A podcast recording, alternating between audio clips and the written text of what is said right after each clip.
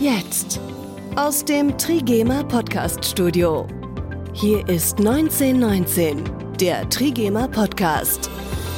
Und damit willkommen zu 1919, der Trigema Podcast mit einer neuen Episode, in der es auch heute um ein Umweltthema geht, nämlich um Cradle to Cradle. Das ist ein Kreislaufprinzip, bei der weniger bzw. gar kein Müll entsteht. Und da ist Trigema auch ganz äh, maßgeblich mit dran beteiligt.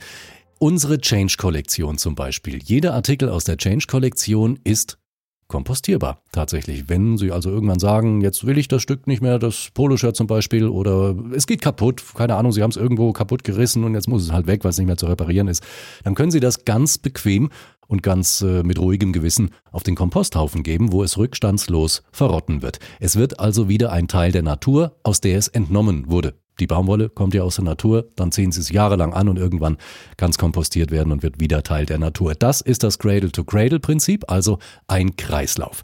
Und ich habe mir heute einen der Väter des Cradle-to-Cradle-Prinzips eingeladen. Vor drei Wochen war es Albin Kählin, der auch an der Entwicklung mitgearbeitet hat. Heute ist es Professor Dr. Michael Braungart. Auch er ein Vater des Cradle-to-Cradle-Prinzips, wenn man so will.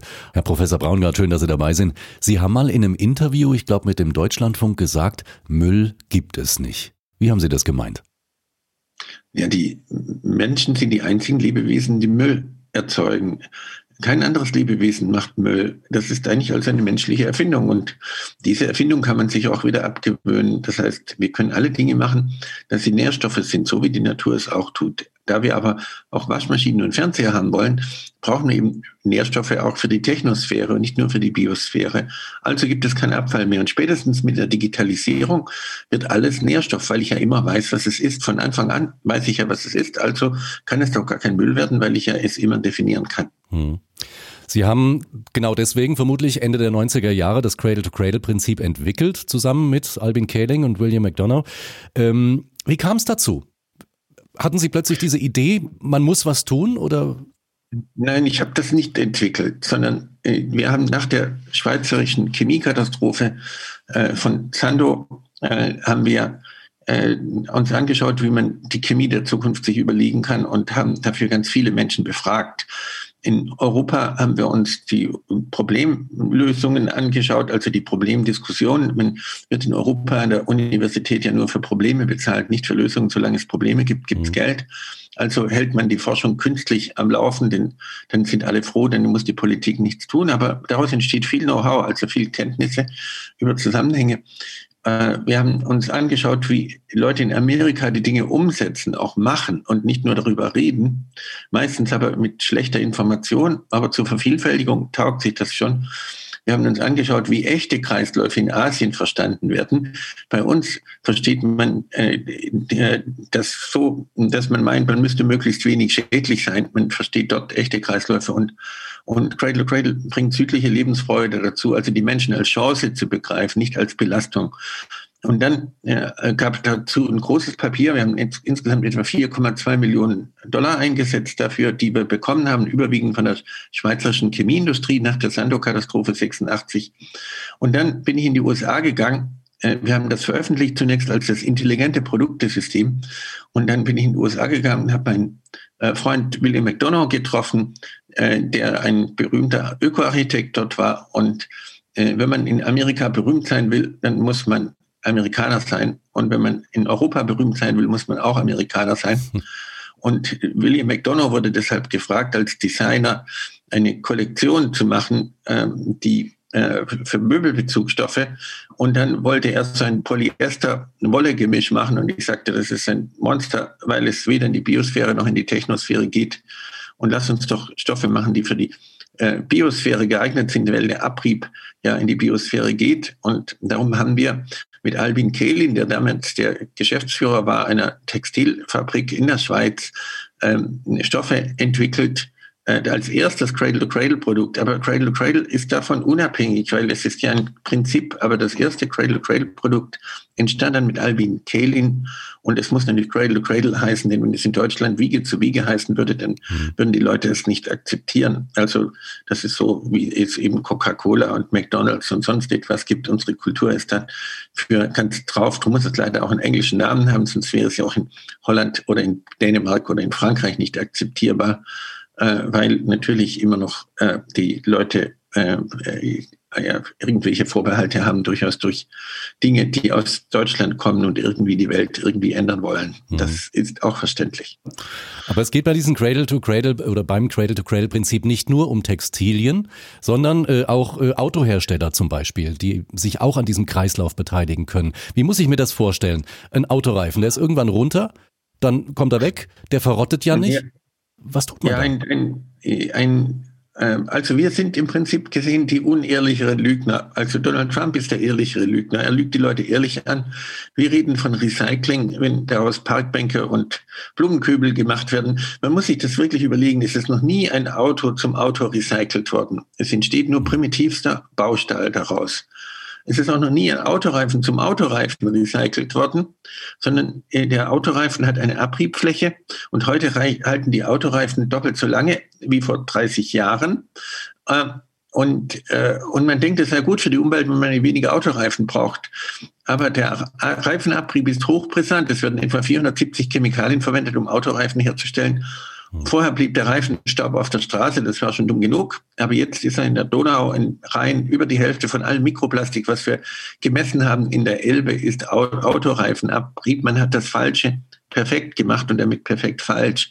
Man müsste also genauso wie bei den essbaren Bezugsstoffen mit Alvin Kehlin müsste man Materialien nutzen, die wirklich in die Biosphäre gehen können. Und immerhin die Firma Schwalbe mit Fahrradreifen arbeitet inzwischen daran und ich gehe davon aus, dass spätestens Ende nächsten Jahres eben auch solche Fahrradreifen zumindest auf dem Markt sein werden, wo dann der, der Abrieb eben auch in die Biosphäre wirklich zurückgehen kann. Mhm.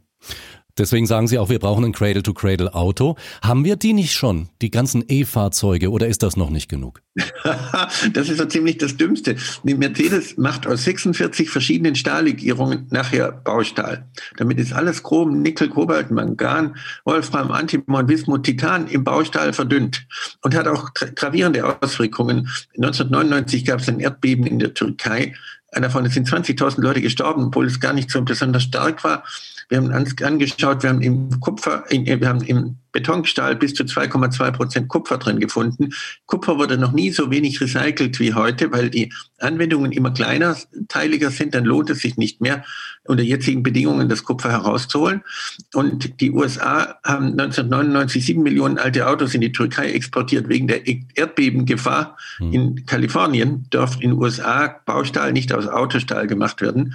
Damit sind aber alle seltenen Buntmetalle weg. Und mit der E-Mobilität ist eigentlich so ziemlich der größte Schwindel, weil die Elektromotoren kommen nicht aus Umweltgründen. Es gibt keinen wirklichen echten Umweltgrund dafür. Äh, sondern sie kommen deshalb, weil sie nur fünf Prozent der Bauteile brauchen im Verhältnis zu einem Dieselmotor. Sie sind so viel einfacher zu fertigen und dass es jetzt dafür noch neun, äh, äh, 9000 Euro pro Auto an, an äh, Subventionen gibt für einen Motor, der viel leichter herzustellen ist und viel billiger herzustellen ist, ist ein ziemlicher Skandal. Die Autoindustrie möchte sich ihre Entwicklungskosten in zwei Jahren praktisch finanzieren lassen mit den Subventionen der öffentlichen Hand. Also, äh, und dann denkt man, wie gesagt, nur an den Antrieb, anstatt das ganze Auto mal neu zu denken, dass man wirklich nur die Nutzung eines Autos abgeben würde und dann könnte man viel bessere Autos machen. Ich habe 1991 mit Herrn Hayek zusammengearbeitet. Ursprünglich Herr Hayek hat den Smart entwickelt und wir wollten eigentlich ein Auto machen, wo man den Leuten von vornherein nur 100.000 Kilometer verkauft, weil ich brauche doch gar kein Auto. Ich brauche doch nur die Nutzung. Da sollte der Treibstoff drin sein, die Versicherung, die Wartung, alles sollte drin sein. Und man verkauft das nur für fünf Jahre. Dann geht es in ein Tauchbad. Die, die Karosserie ist zusammengeklebt und man kann die Komponenten nachher wieder abfiltrieren und wieder einsetzen einsetzen. Das war unser Smart-Auto ursprünglich. Dann hat aber leider die verheerende Firma Daimler das übernommen und dann blieb nur ein hässliches äh, Vehikel über, was wahnsinnig Treibstoff gefressen hat, weil der Motor dann der billigste Nähmaschinenmotor sozusagen drin sein musste. Und das ganze Denken, sozusagen Auto als Dienstleistung, kommt jetzt, jetzt eben an davon mit äh, Carsharing und sonst was, aber immer noch mit den gleichen primitiven Autos. Man könnte damit völlig andere Autos konstruieren, wenn man den Leuten eben nur die Nutzung dieser Autos abgeben würde. Dann könnte, äh, könnten nicht 46 Stahllegierungen eingesetzt werden, sondern man könnte 90 Prozent der Stahlanwendung mit einer einzigen Stahllegierung machen. Dann müsste man nicht fünf, sechs Lackschichten drauf haben gegen Korrosion, sondern nur eine Farbschicht oben drauf also es klinge viel einfacher, aber es braucht ein anderes Denken dahinter und das ist noch nicht da. Außer eben bei wenigen Pionieren, wie zum Beispiel von bei Trigema eben in Bollardingen. Da mhm. hat man schon vor 16 Jahren das begriffen und angefangen mit Cradle to Cradle. 1919, das Interview. Ich traue mich fast gar nicht zu fragen, aber wir haben doch ein hervorragend funktionierendes Recycling-System, oder nicht? ich sage ja, äh, das ist die, ein, Donald Trump lügt die Leute ehrlicher an. Da weiß ich wirklich, wo ich dran bin. Das Schlimmste sind Leute, die so tun, als ob. Es entsteht jetzt so eine Art Ökologismus, der dient nicht der Ökologie, er hält uns nur beschäftigt. So wie der Sozialismus in der DDR ja auch nie sozial war. Ja, also diese Ismen sind insgesamt natürlich ein Problem, aber hier ganz besonders. Bis vor drei Jahren war es legal, alte Verpackungen in Bergwerke zu kippen und das als mhm stoffliche Verwertung auszugeben. Ja. Es war legal bis vor einem Jahr noch Abfälle zu exportieren. Man musste bloß behaupten, dass sie recycelt werden. Es wurde nie ne, nachgeprüft. Es hat sich die Verpackungsmenge hat sich verdoppelt seit 1990 und es ist kein einziger giftiger Kunststoff, kein PVC, keine giftigen Pigmente jemals vom Markt gekommen. Es ist der ganze gleiche Dreck wie damals. Nur haben sich ein paar Leute in nahezu krimineller Art davon bereichert, auf Kosten der Allgemeinheit. Und das geben wir als Recycling aus. Es mhm. ist nichts da, gar nichts. Es wird nicht kein Recycling. Im besten Fall gibt es ein Downcycling. Das heißt, entstehen minderwertige Produkte daraus. Und dann denkt man, wenn man jetzt die Parkbank als, als Deponie hat, dann hätte man irgendetwas geleistet. Aber so viele Obdachlose gibt es nicht, die Parkbänke brauchen. Also das ist eine ziemlich dümmliche Anwendung. Und dann ist es in der Parkbank. Und was ist dann? Was ist dann nach der Parkbank davon? Dann ist immer noch Müll da. Hm. Ja. Wieso hat sich dieses Cradle-to-Cradle-Prinzip nicht schon sehr viel früher, sehr viel weiter verbreitet? Wenn man sich das Handy anschaut, das hat 65 Jahre gebraucht, bis es sich durchgesetzt hat. Dann das Internet 55 Jahre. Und Cradle-to-Cradle ist mit seinen ja, knapp 20 oder etwas über 20 Jahren ja da auf einem ganz guten Weg, oder täusche ich mich? Ja, eigentlich schon. Also ich bin selber überrascht. Ich habe selber nicht erwartet, zu Lebzeiten das zu erleben, denn es ist ja ein fundamental anderes Denken dahinter. Es bedeutet, die Menschen als Chance zu begreifen. Also nicht eine Stadt wie Tübingen möchte klimaneutral sein. Ich meine, was Dümmeres gibt es gar nicht. Das, ich komme mir vor über das Kaisers neuen Kleidern. Stellen Sie vor, Sie kommen nach Hause und erzählen Ihren Kindern, dass sie heute kinderneutral sind. Was für ein Blödsinn. Ja. Davon will ich nicht gut sein für meine Kinder. Haben Sie schon mal irgendwo einen klimaneutralen Baum gesehen? Der Baum ist gut fürs Klima. Will ich also dümmer sein als ein Baum? Äh, davon, das heißt, das hat aber mit Religion zu tun und eigentlich mit falsch verstandener Religion. Die Religion sagt, du kannst nur ähm, ja, du kannst äh, nicht gut sein, du kannst nur weniger schlecht sein, weil nur Gott kann gut sein. Also nur Gott kann dich erlösen, nicht durch menschliche Werke, sondern nur durch göttliche Gnade kannst du erlöst werden. Darum können wir nur weniger schlecht sein und das höchste weniger schlecht ist neutral zu sein. So wie man im Schwabenland, ja, wenn man gut meint, eigentlich nicht schlecht sagt, sozusagen. Ja, genau. Und das hat die Konsequenz ist, ist habe ich erst begriffen, als ich zwei Jahre in China gearbeitet habe. Wenn man in China zum Essen eingeladen ist auf dem Land, erwartet man bis heute, dass man nach dem Essen so lange bleibt, bis man die Toilette aufsucht. Es gilt als unhöflich zu gehen und die Nährstoffe mitzunehmen, denn man ist ja zum Essen eingeladen worden, nicht zum Nährstoffdiebstahl. Das ist bei uns völlig undenkbar. Es gibt kein einziges Biosiegel, was erlaubt, dass meine eigenen Fäkalien wieder eingesetzt werden dürfen. Dabei ist Phosphor so viel seltener als Öl und kritischer für meine Knochen, für meine Zähne brauche ich das unbedingt. Ich muss jeden Tag zwei Gramm Phosphat aufnehmen und zwei Gramm Phosphat dann abgeben. Äh, äh, aber wir denken, es ist nur Bio, wenn wir nicht dabei sind. Das heißt, wir, wir fühlen uns so schuldig, dass wir auf der Welt sind, dass wir sagen, naja, es wäre eigentlich besser, es gäbe uns gar nicht. Darum reden wir von minimieren, reduzieren, vermeiden. Diese ganze Nachhaltigkeit macht den Kunden auch immer zum Feind. Die sagt, bitte, wenn du es gar nicht kaufst, ist es noch besser. Und es fängt dann schon mit der traurigen Definition der Nachhaltigkeit an. Ja, im Grundland nördlich, klar, wenn es dunkel und kalt ist, dann kommen sie nur durch Betrug, durch den Winter sozusagen. Sie müssen auf Kosten der Nachbarn durchkommen. Sie müssen praktisch sparen, verzichten, vermeiden, sonst haben sie keine Chance sozusagen. Mhm. Aber das ist kein globales Konzept. Äh, ja, aber die Bedürfnisse der jetzigen Generation zu erfüllen, ohne den zukünftigen zu schaden, ist die Brundtland-Kommission 1986 gewesen. Und das ist die, die, bis heutige gültige Definition der Nachhaltigkeit. Wie traurig. Ich meine, stellen Sie vor, Sie kommen nach Hause, erzählen den Kindern, dass Sie Ihnen heute nicht schaden wollen. wollen Sie nicht gut sein davon?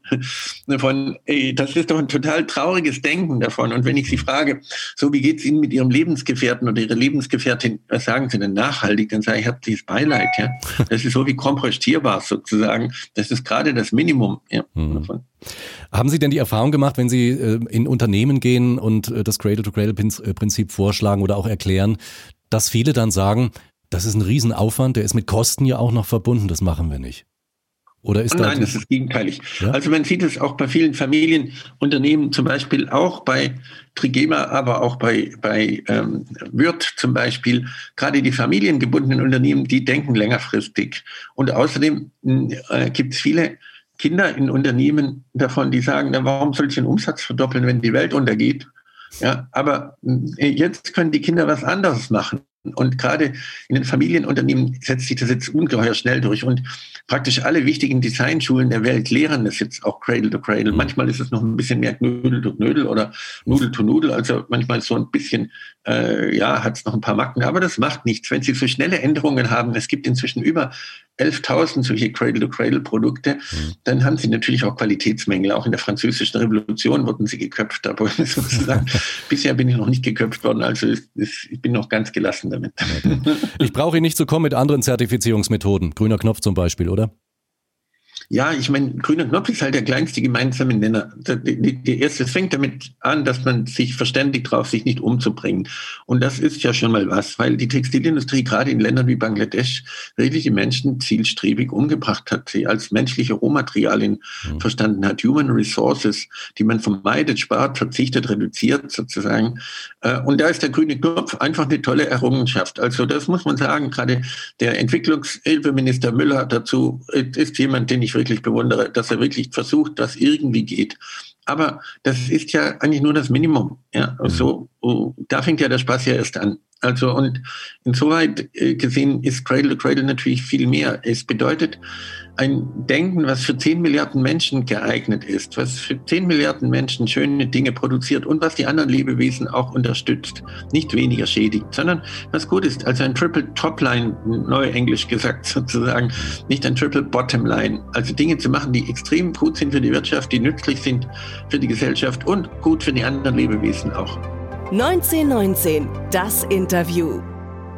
Ich war ganz erstaunt. Ich habe einige Interviews mit Ihnen gelesen und äh, in einem sagen Sie, Dosen aus Metall werden mit Plastik beschichtet, Papiertaschentücher verrotten jahrelang nicht, weil denen ein Kunststoff als Bindemittel beigemischt wurde. Mhm. Und in einem mhm. einzigen Joghurtbecher können bis zu 600 verschiedene Chemikalien sein. Mhm. Ja, muss man denn ja. da nicht einfach diese Hersteller zwingen, anständig zu mhm. arbeiten?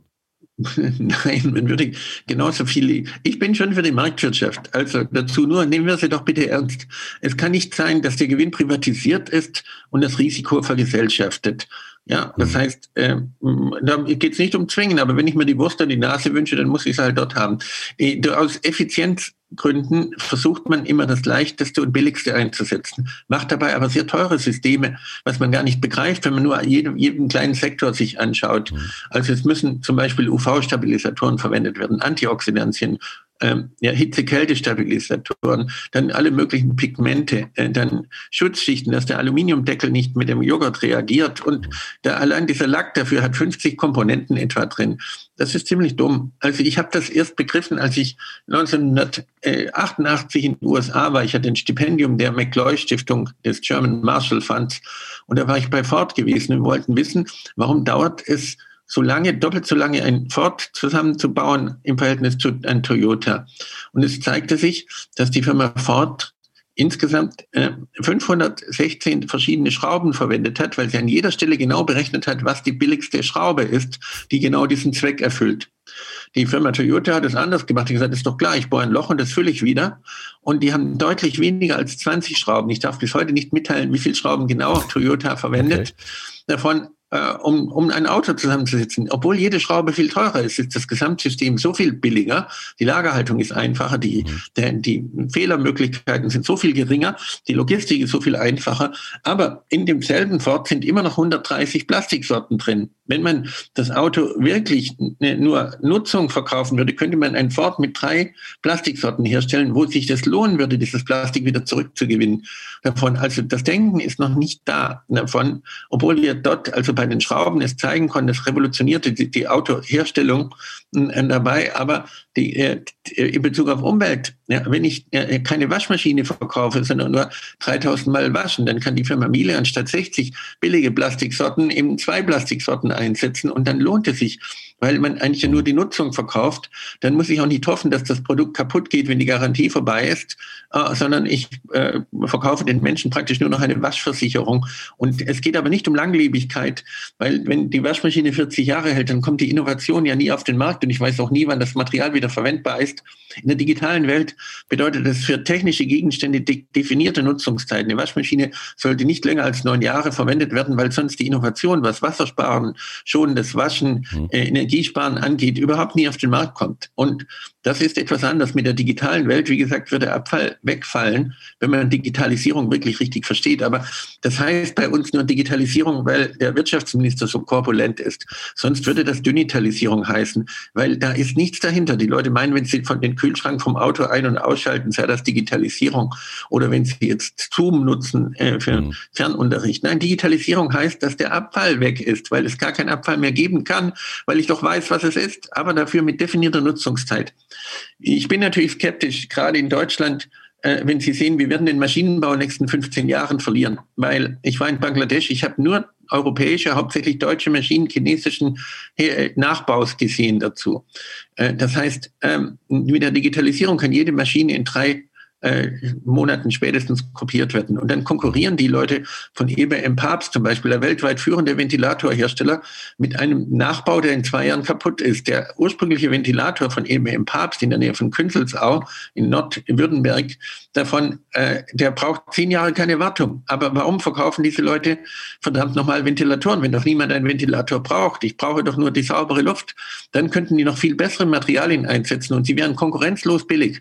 Aber es braucht andere Geschäfte Geschäftsmodelle und das ist noch nicht da. Ich habe ein süddeutscher Autohersteller habe ich mir angeschaut, die Fabrik der Zukunft.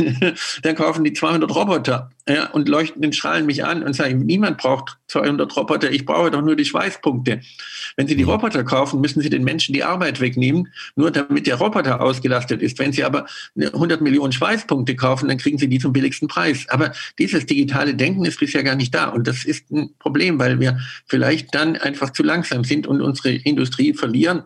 Und, äh, und dann zahlen wir für die, die Lieferketten, für die Logistik. Ja? Textilien ließen sich sinnvollerweise jetzt in Europa fertigen davon, wenn man die gesamten Kosten wirklich betrachten würde. Aber wenn man das Know-how gar nicht mehr da hat davon, dann kann man es auch nicht mehr machen.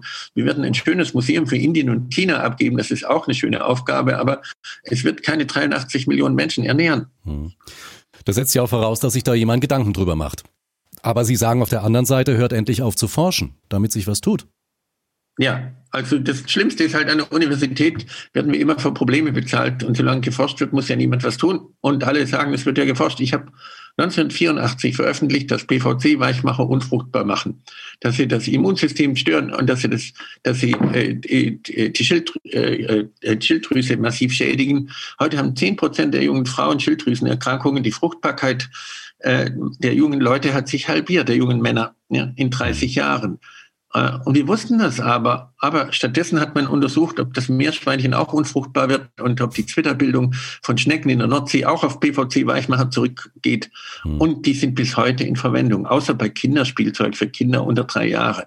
Wie krank. Oder Flammschutzmittel. Ich habe als Student das, das Fett von Polareisbären untersucht, weil es klar war, dass diese, die Fruchtbarkeit der Polareisbären drastisch geschädigt wird darüber. Und ja, wissen Sie, wann die verboten worden sind? Letztes Jahr. Ja.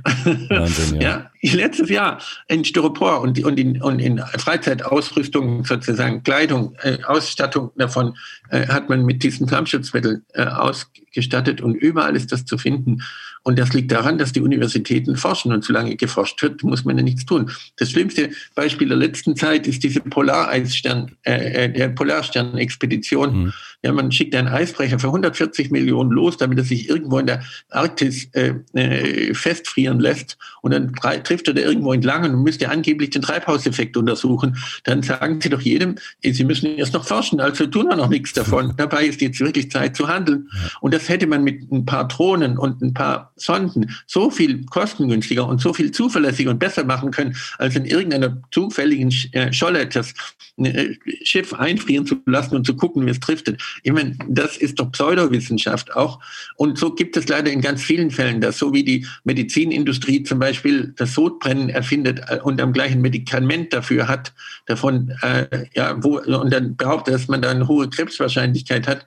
Das ist nur, die Krankheit wird dafür erfunden, damit sie nachher therapiert wird so wie wir auch in Deutschland zum Beispiel ja viel mehr Knieoperationen haben als jedes Land irgendwie auf der Welt. Wahrscheinlich liegt es das daran, dass die Leute so viel in die Kirche gehen und immer Knien auf den Kniebänken, darum müssen sie öfters repariert werden. Also das ist so viel Pseudowissenschaft und eigentlich müsste man jetzt einfach die Forschung stoppen und sagen, jetzt handeln wir erstmal die nächsten 30 Jahre davon, weil wir wissen jetzt genug, was wir wirklich tun müssen. Ja, es ist jetzt zu handeln und Zeit dafür. Und das ist ein Missbrauch von, von Forschung. Es gibt in Baden-Württemberg glücklicherweise die dualen Studiengänge davon, wo die Leute in der Praxis äh, sind und gleichzeitig was lernen. Das kann ich durchaus unterstützen. Das ist was anderes. Das sind auch die Fachhochschulen und Universitäten im Moment haushoch überlegen, weil sie wirklich eben an Lösungen arbeiten. Wir arbeiten in der Universität hauptsächlich an Problemen und halten die am Leben. Ähm, wissen Sie, ich bin an einer Universität, die sich Nachhaltigkeitsuniversität nennt, in Lüneburg ja, und mache die tollsten Studiengänge. Und dann komme ich raus auf den Flur und jetzt ist gerade kein Student da, also wird renoviert und es werden die miesesten, giftigsten Bauchemikalien verwendet, die man sich irgendwie vorstellen kann, nur weil es halt billiger ist. Oder es wird geputzt mit den übelsten Putzmitteln. Die Lebenserwartung von Leuten, der, die äh, Putzmittel verwenden in Reinigungs äh, Reinigungskräften dazu ist durch diese Putzmittel um zwei Jahre geringer, weil diese Dämpfe, die sie einatmen, ihre Lungen zerstören und das Herz-Kreislauf-System zerstören. Und dann sind wir Nachhaltigkeitsuniversität. Also äh, das ist so gelogen wie nur was. Also darum möchte ich auch nicht diese Nachhaltigkeit weiter preisen, sondern ich will sagen, es geht nur um Qualität. Ja.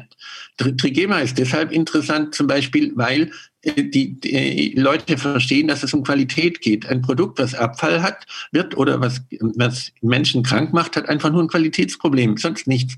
Da brauche ich keine göttliche Schöpfung davon. Die, ähm, die Moral ist leider weg, wenn die Leute gerade Stress haben, sondern äh, ich kann einfach nur ein unpassendes Qualitätsverständnis haben oder Schönheit. Es ist nicht schön, wenn es die Leute krank macht. Äh, 40 Prozent der Leute in Deutschland haben Hauterkrankungen. Asthma ist häufigste Kinderkrankheit da kann ich einfach die 40 Jahre Weltuntergangsdiskussion in Innovation, in Qualität und Schönheit umsetzen, dann brauche ich keine Moral mehr dafür in diesem Sinne, die eben dann sonst nur zur Doppelmoral wird. Also im Gesamten, wenn man es überschaut, hat Trigema mit seiner Cradle-to-Cradle-Kollektion einiges richtig gemacht.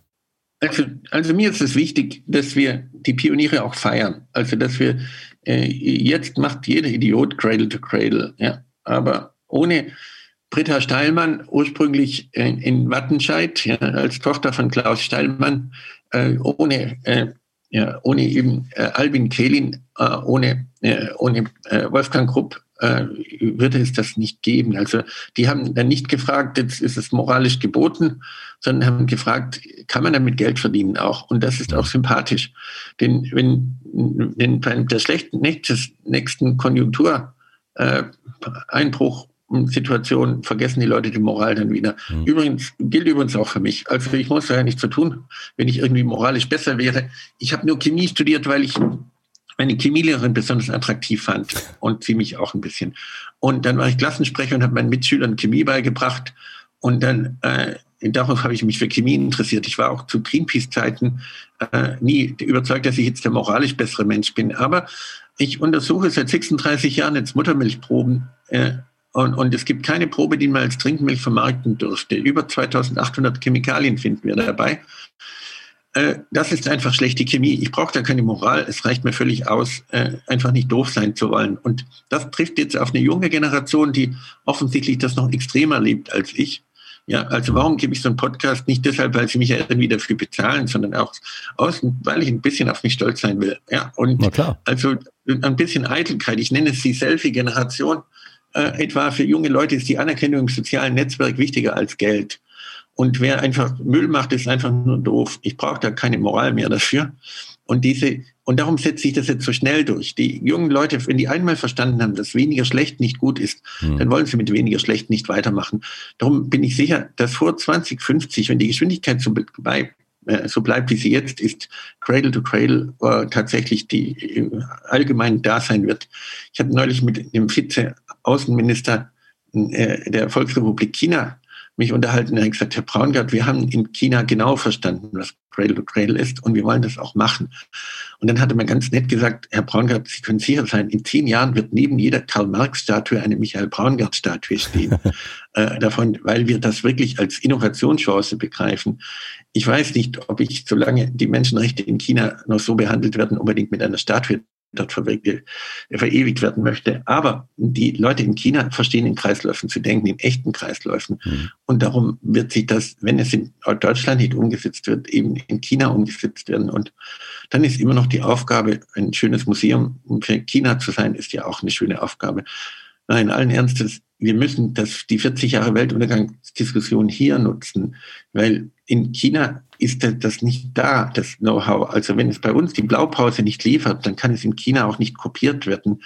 Und dafür müssen wir hier die Prototypen schaffen. Und das ist ja auch das, was eben tatsächlich eben Trigema in wunderbarer Weise macht. Wir können jetzt in Bangladesch fertigen. Ich war dort gewesen äh, davon, äh, und zwar aufgrund der Designprinzipien. Und wir machen jetzt die nächste Generation mit Trigema. Das werden Stoffe sein, die aktiv Feinstäube an sich binden, zum Beispiel, mhm. weil wir verlieren durch Corona. Letztes Jahr haben wir acht Tage Lebenserwartung durch Corona verloren. Durch Feinstaub verlieren wir aber fünfeinhalb Jahre in Lebenserwartung. Jeder Mensch verliert im Durchschnitt bei uns fünfeinhalb Jahre Lebenserwartung durch Feinstaub. Mhm. Also warum soll ich bitte schön ähm, den den Feinstaub einatmen, meine Lunge als Filter nutzen, wenn ein Trigema-T-Shirt eben die Luft reinigen kann. Das heißt, die nächste Generation liefert, liefert wieder Innovation und wir können das umsetzen äh, und liefern dann die Blaupause. Und das Abwasser, was in, in Bangladesch entsteht bei den Textilien, ist so sauber, dass es gar nicht gereinigt werden muss, sondern direkt in die Bewässerung gehen kann. Das müssen wir erreichen. Also der Umweltschutz ist nicht eine Kläranlage zu bauen, sondern keine Kläranlage zu brauchen davon. Dann kann das Wasser direkt wieder angesetzt werden. Und dafür brauchen wir aber die Industrie hier in Europa, weil diese, wir haben überall den Anschluss verpasst in Europa, was neue Techniken angeht, bei Digitalisierung, bei Elektronik, bei Nanotechnik sind wir überall 15, 20 Jahre zurück zu, hinter dem, was die Welt so kann. Aber wir haben durch unsere Weltuntergangsdiskussion so viel Know-how geschaffen, was wir jetzt in Qualität umsetzen können.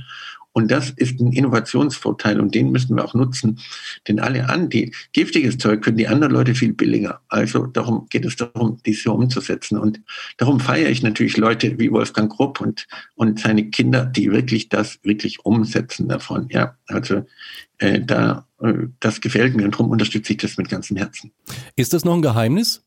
Diese ähm, Kleidung, die Feinstaub bindet oder verraten wir da schon zu viel? Nein, nein, nein, das kann man ruhig drüber reden dazu, ja? okay. weil wir wissen jetzt ja, wie es geht davon. Und dann, wie es genau gemacht wird, ist natürlich das Geheimnis. Aber das Prinzip ist klar hm. davon. Ich kann damit die Feinstaubmenge, die ich einatme, etwa halbieren davon. Hm. Das ist drastisch. Ja. Also es gibt nichts anderes, was uns von außen her so sehr die Gesundheit schädigt, äh, was wir nicht beeinflussen können, wie es im, im Feinstaub ist. Und also ich habe unlängst Kindergärten untersucht in einer Stadt von der Größe Tübingens. Äh, und von den 16 Kindergärten, die ich untersucht habe, dürfte, müsste jeder Kindergarten geschlossen werden, wenn er draußen wäre, weil die, die Stuttgarter Neckartor-Grenzwerte alle überschritten werden. Also alle. Ja. Davon der Glück, es gibt für Außenräume, obwohl ich da nur 20 Prozent bin, viel bessere Grenzwerte als für Innenräume. Die Luft im Gebäude ist etwa drei bis achtmal schlechter als schlechte städtische Außenluft. Wir brauchen Gebäude, wo die Luft besser ist als draußen. Wir können das auch zeigen. Ich habe in, in, das in, in Venlo zum Beispiel meinen, meinen Kollegen gezeigt. Das führt auch dazu, dass der Krankenstand 20 Prozent niedriger ist, weil die Leute einfach eben weniger leicht an Infektionskrankheiten erkranken und auch nicht schwer erkranken darüber davon, weil ihre Lunge nicht ständig diesem Feinstaub ausgesetzt ist. Wenn Sie noch eins zum Schluss äh, vielleicht betrachten, gucken Sie, dass niemand, der diesen Podcast anhört, Laserdrucker weiterverwendet. Gerade jetzt im Homeoffice habe ich die Obduktion von kurz von jemand miterlebt, 44-jährigen Familienvater, drei Kinder, in jeder Körperzelle ist der Staub des Laserdruckers zu finden. Und das, äh, das Zwerchfell sieht aus wie Schnee im April. Der ganze Dreck verteilt sich, die, die, die, dieser Feinstaub, jede Seite, Seite drucken sind zwei Milliarden Feinstaubteile.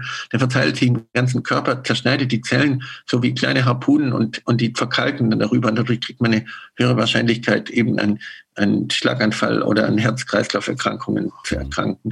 Wenn Sie nur eins haben dazu, Laserdrucker weg, unbedingt Tintenschalldrucker, sparen sogar Energie ein und, äh, und geben nichts Giftiges ab. Wir haben das untersucht dazu. Auch Feinstaub, äh, was anderes noch, die Masken, die Sie jetzt tragen, geben im Tag etwa 2000 Mikroplastikteile ab. Wir brauchen andere Fasern. Das haben die Leute in China halt nie begriffen, weil sie nie eine Umweltdiskussion geführt haben. Mhm. Davon, man hat halt funktioniert, genommen, was funktioniert hat. Wir haben die ersten Prototypen vorgestellt und haben auch Trigema darum gebeten, uns bei der Fertigung zu helfen, äh, davon von Masken, die, die äh, kein Mikroplastik abgeben und die aber trotzdem eben die Luft sehr sorgfältig reinigen. Sie sprechen von den FFP2-Masken. Ja, ja, man kann damit FFP2-Masken machen. Im Moment bestehen die aus Polypropylen. Ich atme dieses Zeug ein dazu und habe nachher mhm. Mikroplastik im ganzen Körper verteilt. Ja. Die bei den Konzentrationen, die wir einatmen, gibt es bei, äh, bei Tieren messbar Verhaltensänderungen. Ja. Mhm davon. Also dieses Mikroplastikzeug ist wirklich die Pest. Aber man hat in China halt nie eine Diskussion darüber geführt und darum haben wir jetzt auch die, solche Masken selber entwickelt davon und hoffen, die mit Trigema auch umsetzen zu können. Wir bleiben dran. Das kleine, beschauliche ja. Burla-Dingen ist da ganz groß mit dabei bei der Entwicklung neuer ja, Produkte. Klasse. Vielen Dank, dass Sie äh, mein Gast waren und dass Sie die Zeit hatten. Ja, Jon, vielen Dank auch umgekehrt für die sorgfältigen Nachfragen und für die tolle Vorbereitung auch schon dafür. Hat mich schwer beeindruckt. Also, hey Jon, alles Gute. Bis dann. Auch. Tschüss. Ja, bis dann. Und das war's für heute in 1919, der Trigema Podcast. Haben Sie Themenvorschläge? Interessiert Sie irgendein Thema aus der großen, weiten Welt von Trigema? Dann schreiben Sie es mir über podcast.trigema.de. Erreichen Sie mich und dann gucken wir mal, ob wir das Thema in einer der nächsten Episoden mal unterbringen können und Ihre Fragen, wenn Sie welche haben, beantworten können. Ansonsten bleiben Sie gesund, machen Sie sich eine gute Zeit. In drei Wochen hören wir uns wieder. Bis dahin. Das war 1919, der Trigema Podcast. Alle Episoden auch auf trigema.de.